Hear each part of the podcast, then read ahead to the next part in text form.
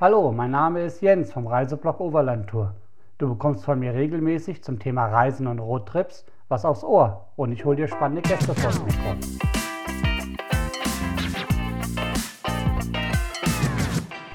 Herzlich willkommen beim Podcast Overland Tour, dem Reisepodcast. Ich bin Jens und meine Leidenschaft ist das Reisen.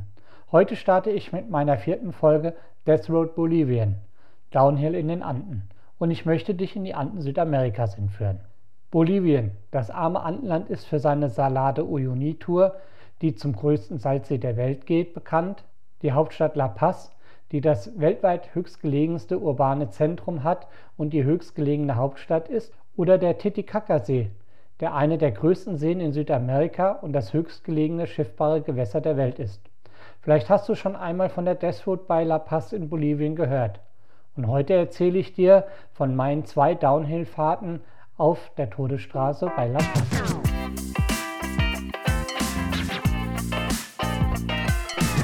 Was dich in diesem Podcast erwartet. Erstens, die Geschichte der Deathwood. Zweitens, ist die Fahrt auf der Deathwood gefährlich? Drittens, was erwartet mich auf der Deathwood? Viertens, die Fahrt auf der ersten Etappe. La Cumpe bis Quisquipapa. Fünftens, die Fahrt auf der zweiten Etappe. Chusquipapa bis Yolosola unterwegs auf der alten Deswood. Sechstens. Am Ende wird beim kühlen Bier und guten Essen gechillt. Siebtens. Wie teuer ist eine Downhill-Tour auf der Death Road? Achtens. Wo buche ich am besten eine Abfahrt auf der Death Road? Neuntens. Mein persönliches Fazit zur Death Road.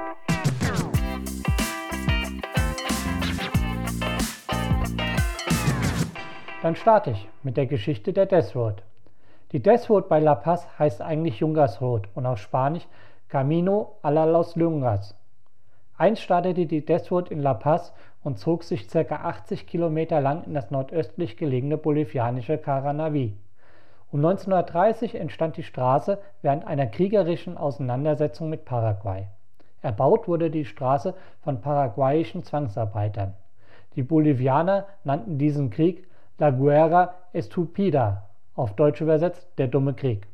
Wie ich finde, ist solch eine Bezeichnung treffend, denn welch ein Krieg ist nicht dumm. Ziel sollte sein, dass die Straße das Hochland Boliviens mit dem Amazonasbeckens verbindet. Auch wenn die Straße in La Paz beginnt, so startet die Deswood erst ab dem La Cumbre Pass. Ab hier schlängelt sich die Straße ca. 65 Kilometer auf einer einspurigen Schotterpiste bergab. Der Verkehr auf der wichtigen Verbindungsstraße war hoch, sodass Unfälle unausweichlich und vor allen Dingen oft sehr tödlich waren. Wie viele Menschenleben die Deathwood forderte, ist nicht bekannt, aber Schätzungen zufolge gab es jährlich 200 bis 300 Todesfälle. Die heutige Touristenattraktion gibt es nur, weil es seit 2007 eine neue, zweispurige Asphaltstraße gibt, die die Todesstraße ablöste. Der alte Camino de la Muerte, die Death Road, wurde damit für den Verkehr gesperrt und wurde die Attraktion bei La Paz. Komme ich zu Punkt 2. Ist die Fahrt auf der Deathwood gefährlich? Ich bin die Deathwood zweimal heruntergefahren und ich würde diese Attraktion als ungefährlich einstufen. Du kannst Fahrrad fahren? Die Antwort ist ja, dann kannst du auch die Deathwood herunterfahren. Du musst nicht unbedingt eine Abfahrt wie bei der Tour de France bestreiten und deinen Fahrstil an die Jungersrot anpassen. Wer jetzt fragt, passiert denn nie etwas während der Downhill-Touren? Es gibt auch tödliche Unfälle mit Mountainbiker auf solchen Touren, aber diese sind sehr selten und ganz ehrlich, wer keine Erfahrung mit Schotterpisten hat, für den kann es gefährlich werden. Fehleinschätzungen können fatale Folgen haben. Denn wenn dir dein Hinterrad beim Bremsen blockiert und du deswegen ungewollt vom Mountainbike absteigst, ist der Abgrund nah. Direkt neben der Straße geht es teilweise hunderte Meter senkrecht abwärts und die Überlebenschancen ist dann na, nicht mehr so hoch. Wer nicht risikofreudig die Deathwood mit dem Mountainbike herunterfährt, der wird sicher am Ziel ankommen und die Landschaft genießen können. Was erwartet dich auf der Deathwood? Der Tag startet früh in La Paz, wenn dich dein Touranbieter im Hostel oder im Hotel abholt. Jetzt geht es noch einmal 1000 Höhenmeter rauf zum La Crompe Pass auf 4670 Meter. Hier ist es saukalt und im Bus friert noch jeder.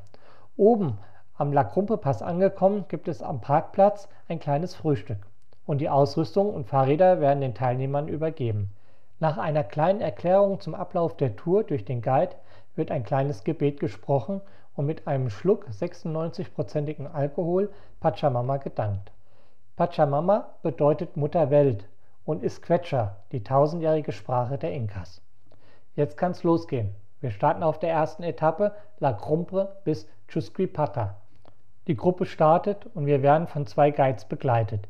Dabei rast ein Guide immer vorweg und der zweite ist das Schlusslicht und passt auf die langsamen Fahrer auf. Der hintere Guide ist sozusagen der Chefguide und gibt an, wo sich die Gruppe immer wieder trifft. Unser kleiner Bus folgt der Gruppe auch, damit er falls nötig Leute aufnehmen kann, die keine Lust mehr haben oder doch Angst bekommen. Die nächsten 14 Kilometer geht es auf der asphaltierten Straße bis zum Coca Checkpoint. Unterwegs werden kurze Stopps eingelegt, damit die Gruppe immer wieder zusammenfährt. Auf diesem Teilstück besteht die Gefahr in der Überheblichkeit der Fahrer und den kleinen Schlaglöchern im Asphalt. Den Coca-Checkpoint muss die Gruppe zusammen überqueren. Es geht jetzt noch ein paar Kilometer auf der asphaltierten Straße weiter. Dann müssen wir die Fahrräder noch einmal auf den Bus laden.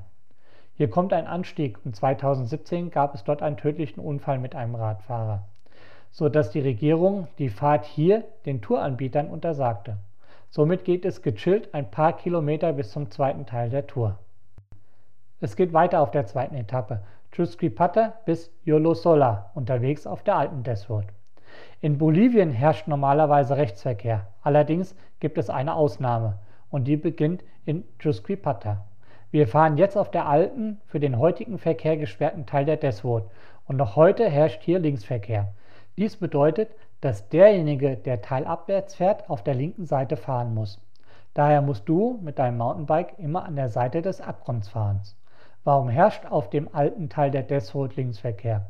Die Erklärung ist einfach, denn wenn du links abwärts fährst, dann kannst du leichter um die Ecken der Felswände sehen. Im Auto sitzt der Fahrer links am Steuer und dann hat er einen besseren Winkel an diesen Stellen. Ein zweiter Grund war, dass damals dass die bergauf in Richtung La Paz fahrenden und überwiegend schwer beladenen Fahrzeuge an der bergzugewandten und besser befestigten Straßenseite fahren sollten. Die Regel des Linksverkehrs gilt heute noch und somit ist der Abgrund dein ständiger Begleiter. Endlich, der Asphalt liegt hinter uns und der Straßenbelag auf der alten Jungersrot besteht jetzt aus kleinem bis großem Schotter. Ab und an liegt ein großes Feldstück auf dem Boden, der vom Berg abging. Die Schotterpistenfahrt über den Camino de la Muerte schüttelt mich und vor allen Dingen meine Handgelenksknochen bei der schnellen Fahrt, trotz Federgabel, durch. Spaß macht es dennoch und leider konzentriere ich mich oft zu sehr auf das Fahren, anstatt auf die grandiose Landschaft. Der Linksverkehr ist kein Problem, es gibt keinen Gegenverkehr. Während der Guide die Gruppe auf der zweiten Etappe immer wieder stoppt, um die Gruppe wieder einzufangen, erzählt er etwas über die Straße, die Landschaft oder die Fauna. Besonders schön und sehenswert ist der Corner of Death und die San Juan Wasserfälle. Kurz vor dem Ende der Tour wartet noch eine Zipline-Fahrt auf mich. In Thailand hatte ich meine erste Zipline-Fahrt und da war es für mich klar, hier in Bolivien will ich auch die Seilrutsche ausprobieren.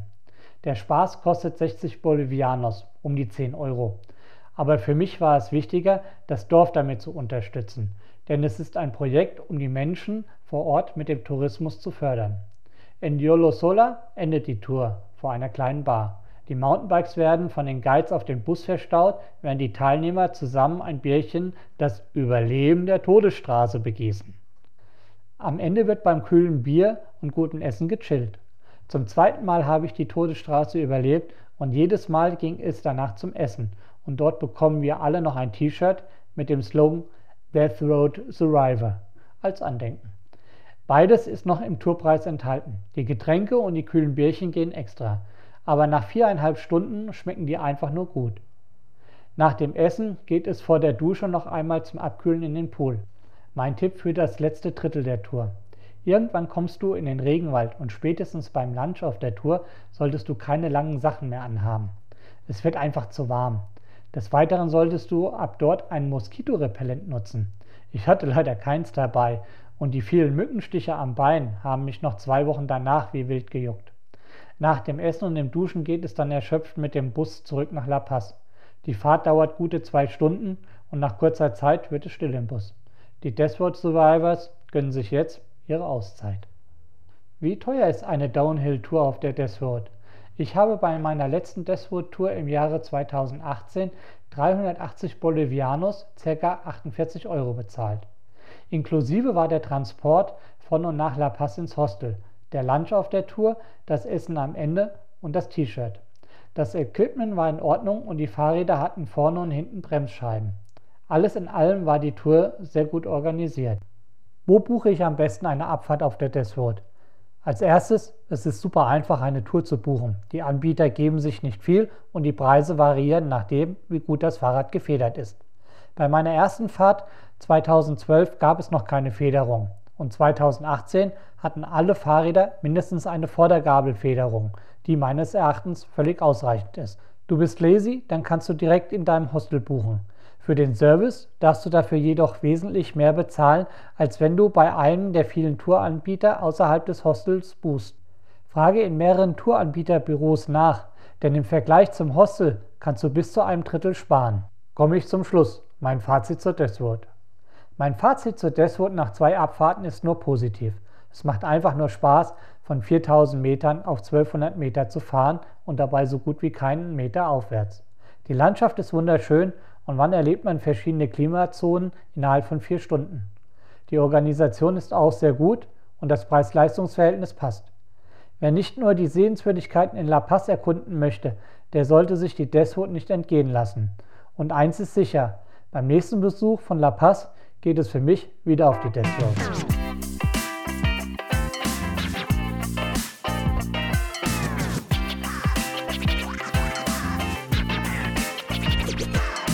Danke, dass du den Reisepodcast Overland Tour gehört hast. Ich hoffe, dass dir die Folge 4 Downhill auf der Death Road in Bolivien gefallen hat. Ich würde mich freuen, wenn du mir deine Gedanken als Kommentar hinterlassen würdest. Schreib doch einfach, ob du schon einmal mit dem Fahrrad auf der Todesstraße bei La Paz unterwegs warst, wie es war oder warum du gerne einmal dort herunterfahren würdest. Mehr zu dem Thema findest du in meinem Blog. Die Links dazu in den Shownotes. Du bist gespannt, was als nächstes im Podcast kommt? Dann abonniere den Reisepodcast und erhalte gleich eine Nachricht, wenn er online ist. Ich würde mich auch über einen Kommentar und einen Daumen hoch von dir freuen. Oder folge mir einfach gerne auf Instagram, Facebook, YouTube oder schau einfach auf meinen Blog vorbei www.overlandtour.de. Alle Links zu dem Podcast findest du in den Shownotes. Das war's für diese Folge, Leute. Bis zum nächsten Mal. Bleib sauber und gesund. Wir hören uns.